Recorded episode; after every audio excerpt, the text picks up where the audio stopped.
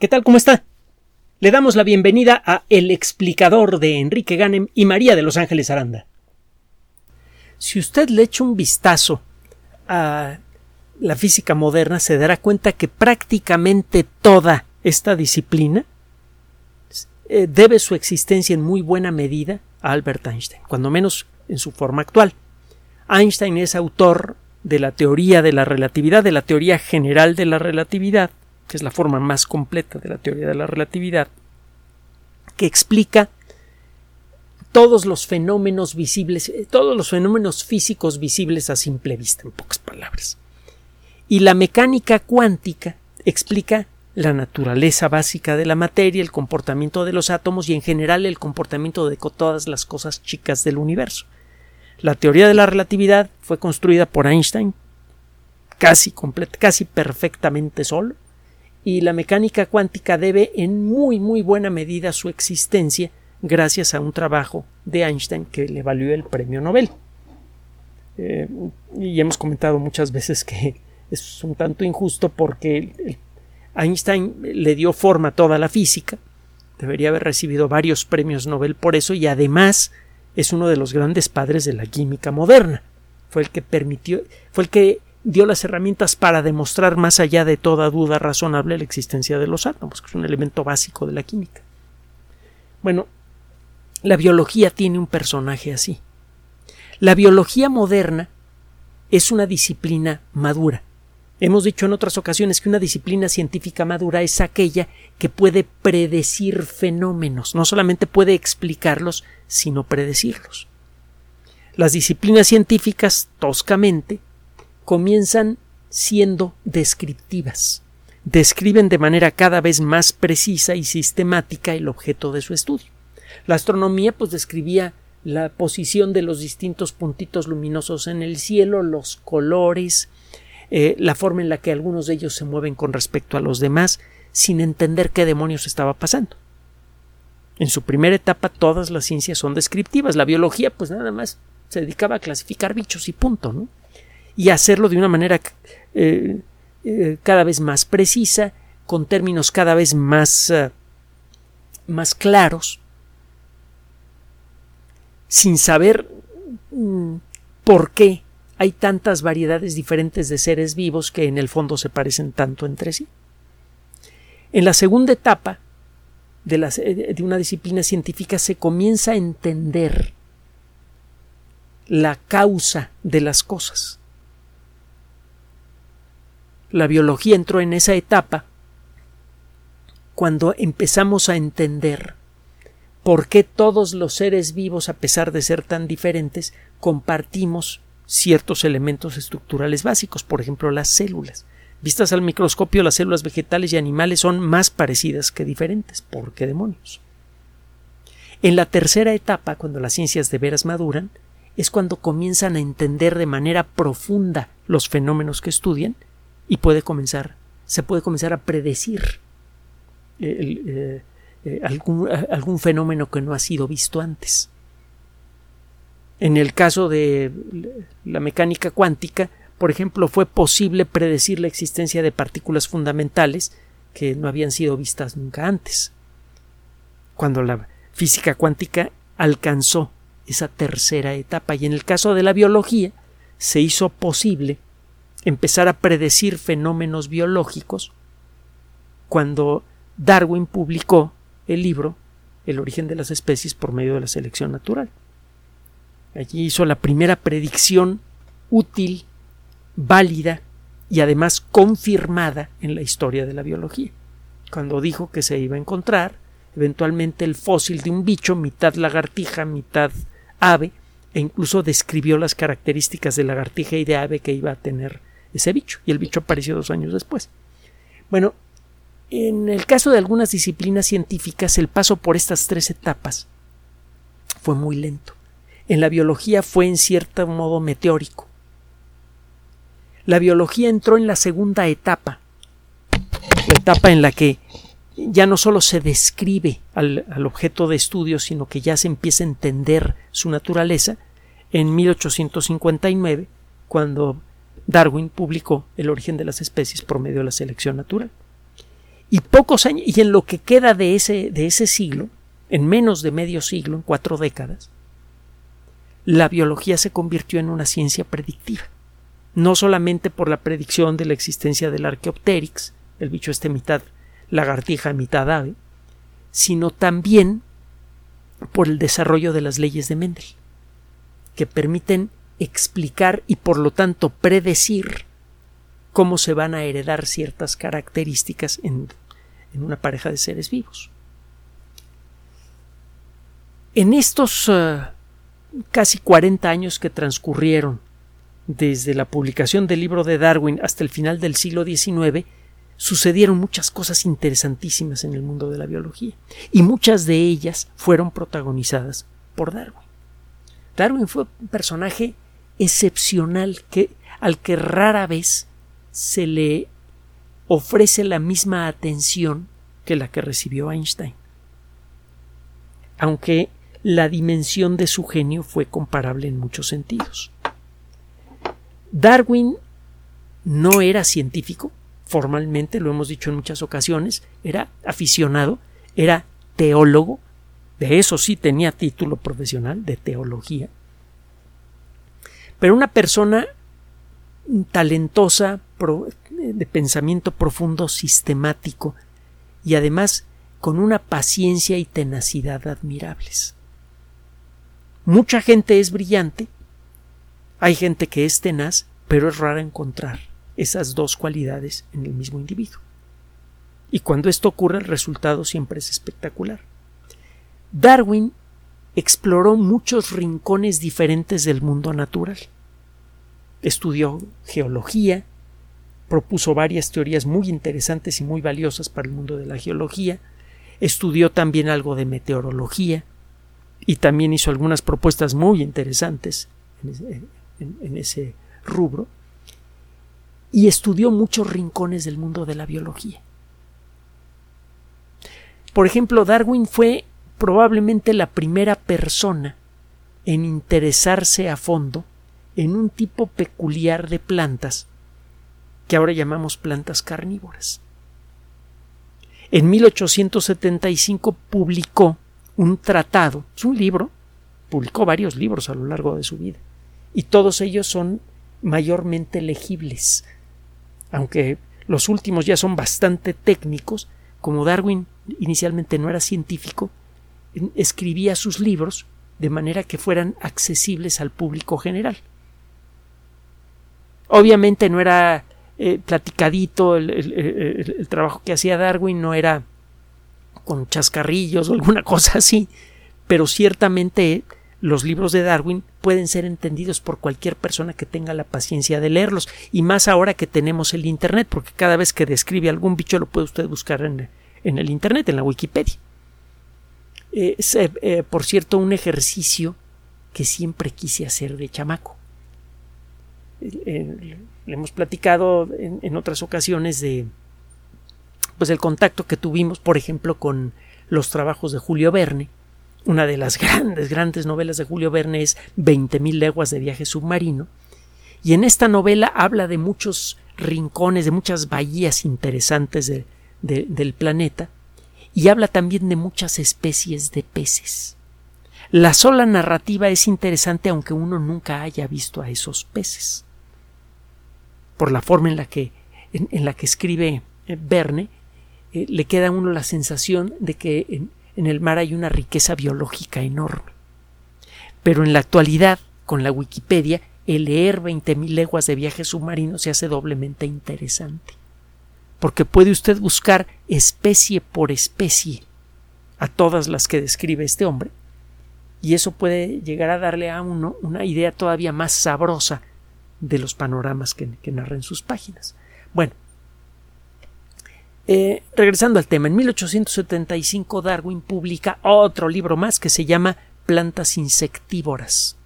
Lo puede usted encontrar en el Internet de manera gratuita, es perfectamente legítimo, ya no existen derechos de autor, lo puede descargar libremente. en este libro,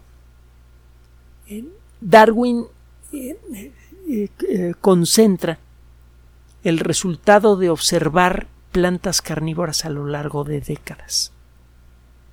Darwin observaba toda clase de bichos, escarabajos, plantas carnívoras, eh, aves, etcétera, etcétera, y a veces lo hacía por mucho tiempo antes de tomar una pluma y ponerse a escribir sobre lo que, lo que había averiguado. Le digo que era una persona muy tenaz y muy paciente, además de muy talentosa.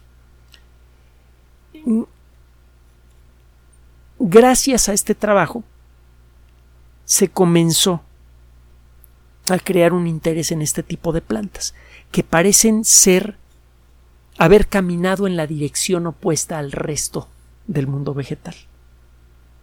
Las plantas aprendieron, figurativamente hablando, con el paso de millones de años, a crear su propio alimento a través de la fotosíntesis, a crear estructuras que facilitan la fotosíntesis, como las hojas, a crear otras estructuras que transportan lo que se necesita para hacer la fotosíntesis y los resultados de la fotosíntesis a distintos rincones de la planta. El famoso gilema y el floema, los tubitos por donde se conduce la savia eh, eh, bruta y la savia elaborada. todas las plantas evolucionaron en esa dirección. Darwin, en su libro sobre la teoría de la evolución, dice que la evolución no tiene dirección. La evolución es un proceso de adaptación a las circunstancias del ambiente. Y ese proceso de adaptación se da a nivel individual. Usted puede tener a dos eh, miembros de la misma especie en ambientes diferentes y cada uno de ellos con el paso del, del tiempo irá cambiando de aspecto porque se irá adaptando a esas distintas circunstancias. Basta con colocar a dos miembros de la misma a dos poblaciones de la misma especie en ambientes diferentes y dejar pasar el tiempo para que aparezcan especies nuevas. Cada una se va adaptando a su entorno y eso va modificando a, los descendientes de esos organismos. Pues bien, como consecuencia de esta perspectiva sobre la evolución, es claro que la evolución puede ir en una dirección y luego regresarse. Eso se puede ver con el caballo. Si usted ve un, ejercicio bien hecho sobre la evolución del caballo, verá que algunas, que los primeros caballos eran del tamaño de un conejo y comenzaron a crecer con el paso de millones de años.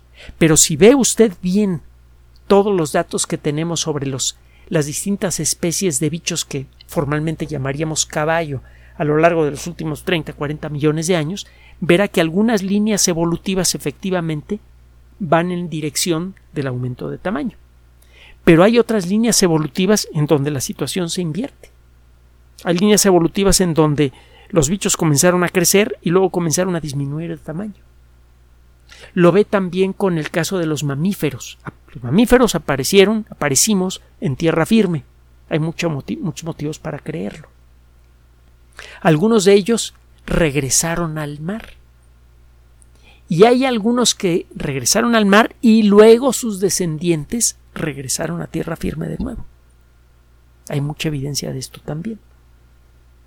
La evolución no camina en una dirección, es un proceso de adaptación continuo. Si las circunstancias cambian, cambia el resultado de esa adaptación y esos resultados pueden ser muy similares a la forma que tenían los ancestros de ese bicho hace 20, 30, 50 millones de años o más. Bueno, las plantas carnívoras en muchos casos ya no hacen fotosíntesis o hacen muy poca fotosíntesis. La fotosíntesis sirve para proveer a la planta de los nutrientes básicos que necesita para el metabolismo. El metabolismo es esta colección de reacciones químicas complejísimas que suceden en el interior de las células vivas y que, bueno, si se detienen ya no se pueden echar a andar de nuevo. Metabolismo y vida en ese sentido son sinónimos, en ese sentido nada más. Bueno.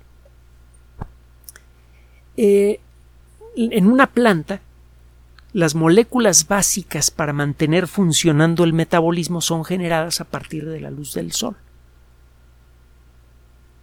Las plantas normales obtienen las sustancias que necesitan para eh, eh, eh, soportar el metabolismo de sus raíces y de lo que toman de la atmósfera de la atmósfera las plantas toman dióxido de carbono y en el suelo, a través de sus raíces, obtienen los demás elementos químicos necesarios para la vida.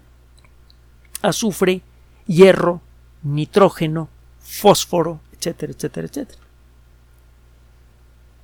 Las plantas carnívoras casi con seguridad aparecieron cuando un grupo de plantas normales empezó a experimentar un ambiente cada vez más empobrecido. Algún grupo de estas plantas empezó a vivir en ambientes con poca luz, por ejemplo en la parte más baja de bosques muy densos, en donde hay mucho material en descomposición, muchos bichitos, pero no hay luz. Esas plantas necesitan obtener las sustancias básicas para la vida, las que dan energía, como la glucosa, pues no del sol, porque no hay sol en esos ambientes. Tienen que hacer lo que nosotros hacemos, los animales.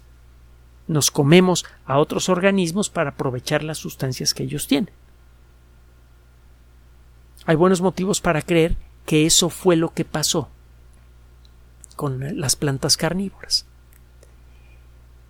Existe evidencia que sugiere que las plantas verdaderamente carnívoras, las que son capaces de comerse a una mosca o incluso a una lagartija, en algunos casos, hay, eh, eh, estudios que sugieren que este proceso de que una planta deje de tomar su energía a partir de la fotosíntesis para tomarla de otros seres vivos, parece que esto ha sucedido en más de una decena de ocasiones.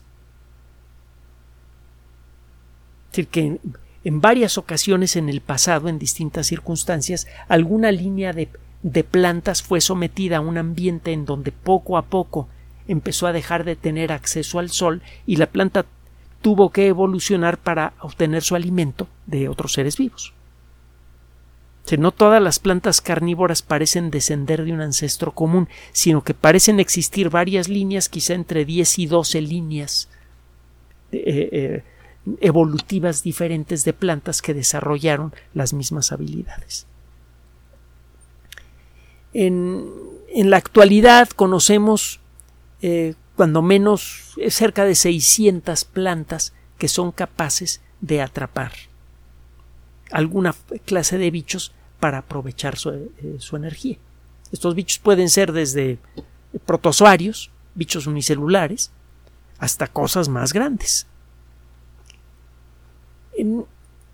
las plantas carnívoras son a veces espectaculares por sus colores, por sus formas y por la forma que tienen de atrapar a sus víctimas, y es por esto que mucha gente las tiene en casa como pues como adorno. Hace muchos años alguna persona nos regaló una, planta carnívora, por cierto. Bueno, eh, acaba de aparecer un trabajo que tiene que ver con la evolución de las plantas carnívoras. Es claro que las plantas carnívoras han tenido mucha plasticidad genética. El pasar de comer sol y dióxido de carbono a comer lagartijas o a comer moscas involucra cambios muy importantes en el metabolismo, en las estructuras físicas de la planta, que ahora tiene que contar con trampas para poder atrapar a sus víctimas, etcétera, etcétera, etcétera. Es decir, tiene que cambiar muchas cosas en una planta para que se vuelva carnívora. Y esto implica una eh, agilidad genética especial, una plasticidad genética especial. Y esta plasticidad genética debe seguir vigente. Las plantas que ahora ya son 100% carnívoras deben seguir teniendo la posibilidad de adaptarse a nuevos ambientes. Bueno, aquí hay un trabajo que revela esto precisamente. Hay una especie, hay un género de planta carnívora que se llama nepente. Eh, la, T lleva una H después nepente, nepente. Hay varias especies que mm, atrapan bichos utilizando sustancias eh, eh, resbalosas. Estos, estas plantas tienen forma como de recipiente, de jarra, con una hojita encima que parece casi como una tapa. Hay un líquido en el interior que emite un olor dulzón que atrae moscas, por ejemplo, cuando las moscas se paran en la orilla se confían, las moscas generalmente se pueden aferrar a casi cualquier superficie horizontal o incluso eh, este, pueden quedar paradas de cabeza sin problemas en el techo de una casa, por ejemplo. Entonces se paran en estas superficies que resultan ser sorprendentemente resbalosas y resbalan. Algunas de ellas logran echar el, el vuelo, pero por la forma que tienen estos recipientes, con un cuello estrecho, cuando una mosca resbala en su interior, le cuesta mucho trabajo salir. Se queda muchas veces atrapada adentro de este espacio rápidamente es aturdida por los fluidos que se encuentran allí, cae en el líquido que llena una parte de, este recipiente, de esta jarra vegetal, y ese líquido va destruyendo poco a poco a la mosca y los nutrientes son absorbidos por la planta. Es una de las plantas carnívoras eh, más pasivas que hay. Tienen colores muy llamativos, pero no tienen partes móviles. Hay otra, la drosera, por ejemplo, que tiene unos pelitos que tienen en la punta un líquido pegajoso y muy dulzón. Cuando los bichos se acercan para tomarlo, se quedan pegados allí y la planta empieza a doblar esas patitas hasta que hace un ovillo alrededor del insecto y se lo come. Son plantas que tienen partes móviles, estas no. Eh, tiene tiempo que en algunos ambientes en donde existen especies de nepentes, se ha empezado a perder o ha comenzado a cambiar el tipo de insectos que normalmente comen estos animales. Estas plantas, quise decir, de animales por el, por el comportamiento que tienen. Estos, eh, estas plantas normalmente comen ciertos tipos de moscas. Pero hay ambientes en donde estas moscas están empezando a ser escasas por la actividad humana se talan algunas plantas, se drenan algunos, eh, algunas zonas pantanosas y esto ahuyenta o elimina a los insectos que comían las plantas carnívoras. Un grupo de investigación internacional que involucra a varios países, Australia Occidental, eh, Malasia, Alemania, y nada más le estoy mencionando algunos, acaban de publicar un trabajo en una de las revistas más importantes del mundo de la botánica, Anales de Botánica se llama la revista, un trabajo en el que analizan lo que están comiendo muchos ejemplares de nepentes. Han empezado a encontrar ejemplares de nepentes en ambientes en donde hay pocos insectos, sea porque han sido destruidos parcialmente los ecosistemas por la acción humana, o porque estas plantas están empezando a vivir en donde antes no vivían. Por ejemplo, se han encontrado ejemplares de nepentes a más de 2.200 metros sobre el nivel del mar. Y en estos ambientes las moscas que normalmente comen estas plantas son muy escasas. A estas moscas no les gusta vivir a gran altura. Son moscas que no encontraría usted aquí en la Ciudad de México. Estamos a 2.300 metros por encima del nivel del mar.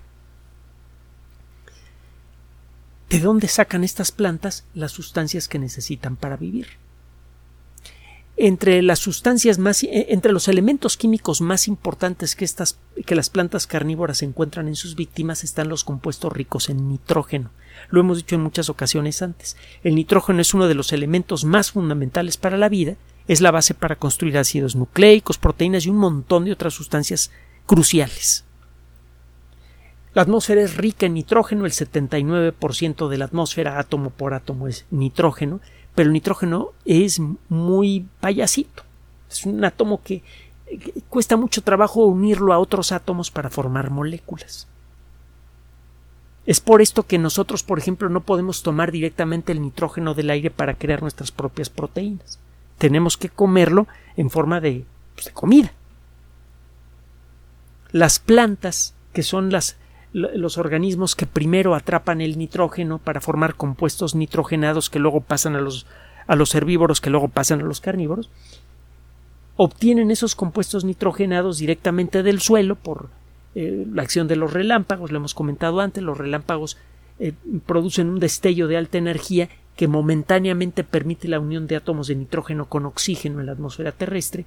Estos nitratos son solubles en agua, caen con la lluvia y fertilizan el suelo. Los nitratos ya se los pueden empezar a comer las plantas. Las plantas no pueden tomar nitrógeno directamente del aire, pero les resulta fácil absorber sustancias que tengan un átomo de nitrógeno y un par de átomos de oxígeno pegados por ahí. En, eh, una vez allí, estas sustancias ricas en nitrógeno pasan a los herbívoros y de ahí a los carnívoros. En las plantas carnívoras obtienen mucho de su nitrógeno de estos bichos. Entonces, estas plantas que están creciendo a más de 2.200 metros de altura, por ejemplo, o las plantas que están creciendo en estos terrenos en donde los insectos están desapareciendo, cuando ven los insectos que, que caen en las trampas de, estas plantas, estas plantas que comen, ¿de dónde sacan su nitrógeno? El ponerse a estudiar el uh, comportamiento de estas plantas es apasionante. Eh, han sido eh, han atraído la atención de muchas personas a lo largo de mucho tiempo, así que hay mucha información sobre nepentes. Hay como 160 especies diferentes de nepentes y eh, muchas de las más eh, llamativas ocurren precisamente en, en, zonas muy elevadas, en donde los bichos normalmente no caen. Estos investigadores se pusieron a estudiar, entre otras cosas, los isótopos de nitrógeno que hay en el cuerpo de estas plantas. Acuérdese que para cada elemento químico de la tabla periódica existen distintas presentaciones o isótopos. La diferencia entre un isótopo y otro normalmente es el peso.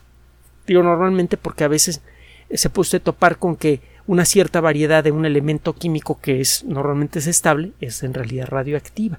Pasa con el famoso carbono 14. Bueno, eh, la, forma más común del átomo de nitrógeno es el nitrógeno 14, que tiene 14 partículas en el centro entre cargas eléctricas positivas y neutras. Existe un isótopo relativamente raro, no mucho, del nitrógeno que es el nitrógeno 15. Normalmente, en las plantas eh, eh, carnívoras, encuentra usted un nivel alto de nitrógeno 15. Usted eh, mide cuántos átomos de nitrógeno 15. Eh, usted hace una proporción de, cuántos átomos de nitrógeno 14 y de nitrógeno 15 hay en una planta. En una planta normal, por cada X átomos de nitrógeno 14 hay un átomo de nitrógeno 15. En el caso de las plantas carnívoras, esta relación está alterada. Encuentra usted más átomos de nitrógeno 15 por cada 10 átomos de nitrógeno 14 o por cada 100 átomos de nitrógeno 14. Están enriquecidas en nitrógeno 15 las plantas carnívoras de, nepentes. Y esto ocurre porque normalmente los bichos que come tienen una proporción ligeramente más alta de nitrógeno 15. El hecho de que estos bichos, de que estas plantas estén comiendo bichos, altera la proporción de átomos de nitrógeno 15 con respecto a los de nitrógeno 14 en sus cuerpos. Si a usted le dan un trocito de una planta y la mete en un espectrógrafo de masas que le permite contar átomo por átomo, y usted ve que la proporción de nitrógeno 15 es más elevada de lo normal, puede decir con confianza, pues este trocito que me diste viene de una planta carnívora. Solo que estos investigadores encontraron que en estos lugares en donde está creciendo ejemplares de nepentes y no hay insectos que comer, la proporción de nitrógeno 15 es todavía más elevada.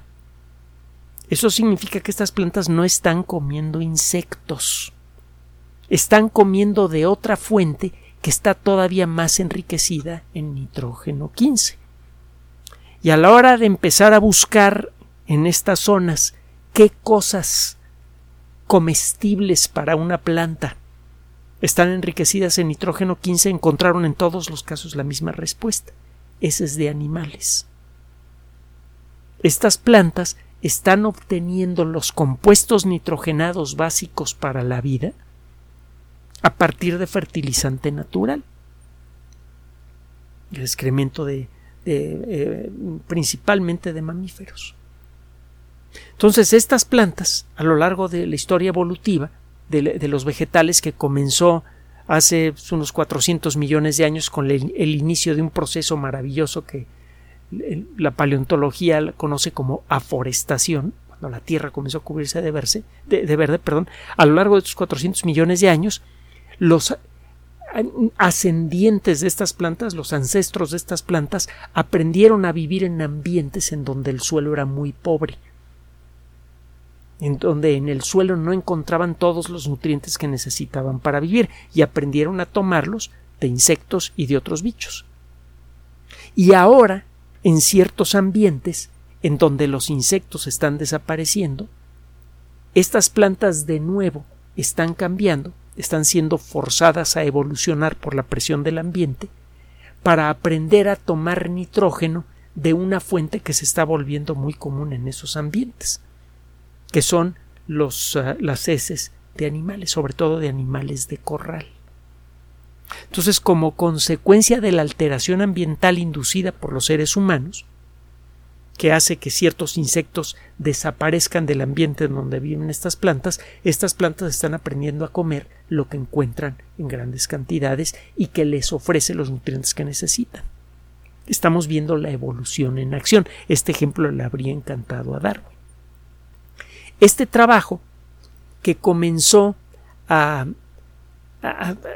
llamar la atención de estos investigadores es consecuencia de la publicación de una serie de trabajos previos en donde se fueron descubriendo distintos aspectos de esta relación. El primero quizá eh, es el publicado en el 2009 en una revista muy parecida, que también habla de botánica. Poco a poco y gracias a este tipo de trabajos estamos empezando a entender mejor el proceso evolutivo. Gracias a este tipo de trabajos estamos en mejores condiciones de crear modelos matemáticos que nos sirvan para predecir el camino que pueda tomar la evolución en tal o cual ambiente. A diferencia de lo que mucha gente cree, la evolución es un proceso que está sucediendo día a día. Y es importante conocerlo al detalle, dominar las matemáticas de la evolución si queremos, por ejemplo, poder predecir cómo se van a ser afectados los distintos entornos del ecosistema terrestre por nuestras acciones. Acciones que cada vez son más agresivas porque cada vez somos más personas demandando cosas del ecosistema. Ya somos 8 mil millones de habitantes y cada día se agregan 330 mil nuevas bocas que alimentar en términos netos. Así que el entender cómo funciona la evolución, cómo la presión de la creciente población humana va afectando a los ecosistemas terrestres, es crucial conocerla para poder proteger al ecosistema terrestre de las peores consecuencias que esto produce. Y esto a su vez es fundamental para salvarnos de las consecuencias de nuestro propio éxito evolutivo. Gracias a que Darwin nos señaló el papel especial que tienen estas plantas, el interés especial que tienen estas plantas para aprender evolución, para aprender cómo funciona la evolución, es que ahora estamos en mejores condiciones de entender el funcionamiento de los ecosistemas. Y eso puede ser la clave más importante para garantizarle un futuro a la creciente población humana. Gracias por su atención además de nuestro sitio electrónico www.alexplicador.net. Por sugerencia suya tenemos abierto un espacio en Patreon, el explicador Enrique Ganem, y en PayPal, el explicador patrocinio por los que gracias a su apoyo sostenemos este espacio. Puede usted descargar gratuitamente estos audios en formato MP3 en Spotify y en iTunes como El Explicador sitio oficial y en SoundCloud como El Explicador y con formato de video en YouTube en El Explicador sitio oficial.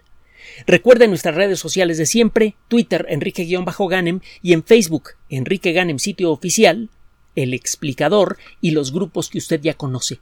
Finalmente, El Explicador siempre somos María de Los Ángeles Aranda y Enrique Ganem. Gracias.